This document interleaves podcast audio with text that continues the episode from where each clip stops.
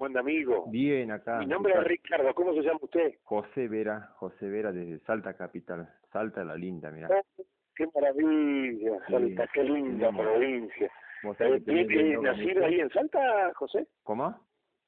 ¿Nacido en Salta? Eh, nací en Buenos Aires y me vine acá a los cuatro años a, a vivir desde los 40, 43 años estoy acá en Salta.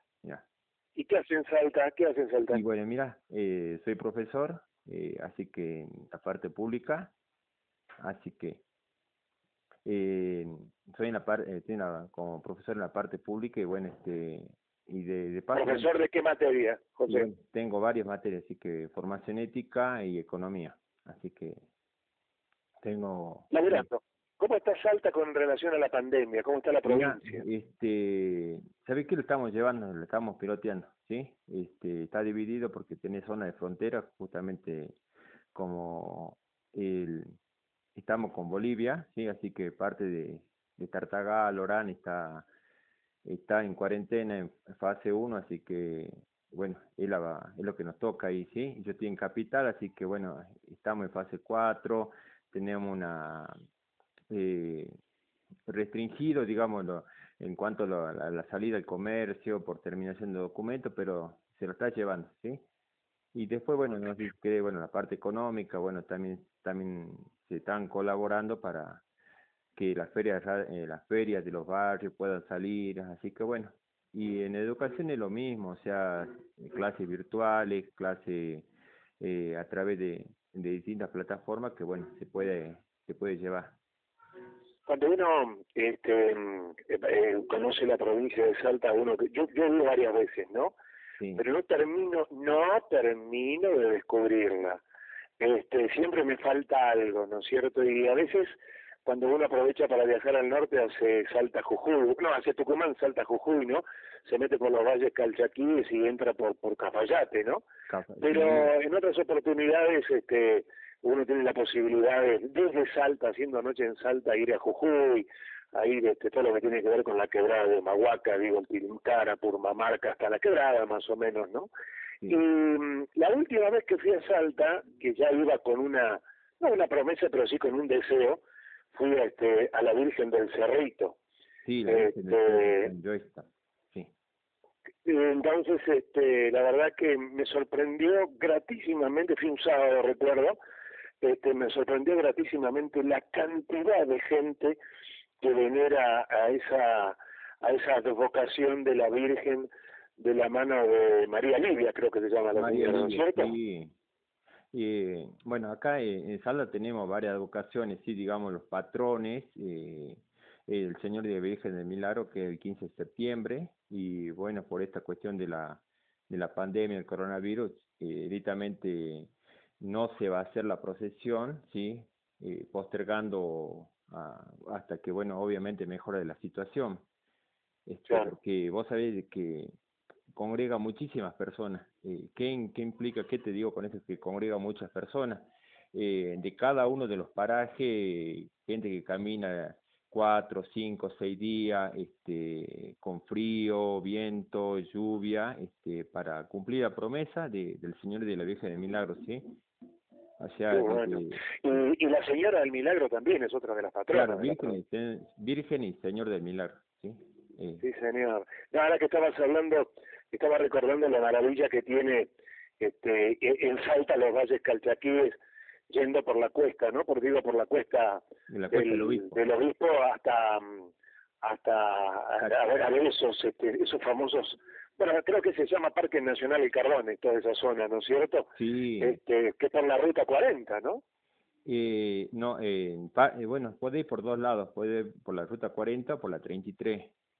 Vos este, va de Salta, hace, toma la 68 hasta una localidad que se llama el, el Carril, ¿sí? Y de ahí agarra la ruta 33 que va directamente hasta lo que vos decís la Cuesta del Obispo para reflejarle al oyente, vos, es, es, la cuesta del obispo, vos sacás la mano de, del auto, el vehículo y toca la nube, mirá, o sea, es una... Sí, sí, sí cuando estás arriba en la cuesta, hay veces que no ves abajo porque hay nubes en el medio, sí, es verdad, y cuando uno baja de la cuesta, cuando va, ya, ya, ya pasa para el lado de los valles, el valle, ¿no es cierto?, Calchaquí, veo unos manchones rojos, que yo cuando iba en el auto decía, ¿qué son estos manchones rojos, no?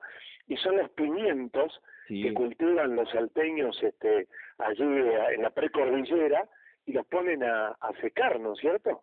Claro, o sea, eh, eh, bueno, o sea, forma parte de la actividad productiva de ellos, o sea, el pimiento, eh, el poroto, que es distinto de, de otro tipo de, de alimentos, o sea, tiene ese gustito, ¿no? Ese gusto a, tierra, gusto a natural, así que a la gente que, que pueda, después que pasemos esto, están invitados a Salta. Puede venir. ¿Cómo, ¿Cómo está el turismo? ¿Del turismo local? Porque ustedes tienen muchísimo turismo internacional porque la gente, bueno, todo lo que fue la historia del imperio inca, ¿no es cierto? Este, el tema de, de la niña y los niños hay en el Museo de Antropología que está en plena plaza. Eh, hoy, hoy hay turismo argentino, vos ves gente argentina que está recorriendo la provincia que no sea de Salta, obviamente. No, no, o sea, eh, desde, el, desde el gobierno se habilitó, digamos, para que siga la actividad económica, el turismo local nada más. Eh, se cerró, digamos, parte de la provincia únicamente se habilita el turismo local, ¿sí? este, en determinadas zonas obviamente que no tengan este, circulación viral, ¿sí? Bueno, para favorecer la actividad, ¿sí? pero bueno, pero, está complicado, está complicado el turismo no solamente en Salta, sino en toda la, bueno, en el mundo está complicado, ¿no es cierto? Están vendiendo pasajes para marzo del año que viene a nivel nacional e internacional. Y si uno llega, digo, con un poquito de ganas, con porque cuando uno hace esas excursiones largas, hasta la mañana cuando va al Cafayate, este, que se toma un vinito al mediodía, este, cuando llega la noche no tiene mucha ganas, cuando va al tren de las nubes no tiene muchas ganas, pero si puedes hacer una una pasadita por las peñas de, creo que se llama la Balcarce la avenida, ¿no? Tenés, ahora, ahora se, se amplió un poquitito, lo digamos, lo tradicional es Valderrama, ¿sí? A la hay una canción que dice orillita del canal, ¿sí? De sí, sí, claro y después este, zona de la Valcarce y se está ampliando un poquitito este zona de Monumento Güemes, zona de Espacio Güemes, hay otros restaurantes, peñas, tiene varias opciones para escuchar folclore, ¿sí? Y bueno, además de comer comida tradicional. Yo digo, cuando se juntan dos o tres solteños te hacen un, un, un conjunto, ¿no? Pues la verdad que todos tocan la viola, todos tocan el bombo, todos cantan como los dioses, digo canto cuatro, los guayos, bueno, los chalchas, este, es impresionante la cantidad de, este, de, de, de, no solamente de intérpretes de la música de la, la samba este, salteña, sino también los poetas, ¿no es cierto?, que nos dio Salta, ¿no? Sí, eh, al frente del, de Plaza 9 de Julio se hizo la, un monumento, un busto al Cuchi Leguizamón, ¿sí?, en, en homenaje, así un busto, así que igual manera que tenés con Olmedo, con Mafalda, te, bueno, tenés ahí al frente en la plaza 9 de julio, al metro del Cabildo histórico, tenés también ahí un busto a Cuchi Leguizamón, así que tenés bastante. Autor, autor de tantos temas este, que, que, que, hemos disfrutado. José, te agradezco que me hayas acompañado este ratito.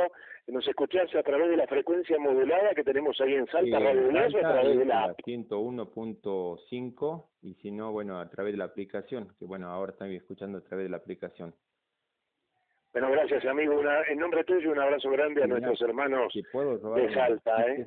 Hola, ¿te, robo dos minutitos?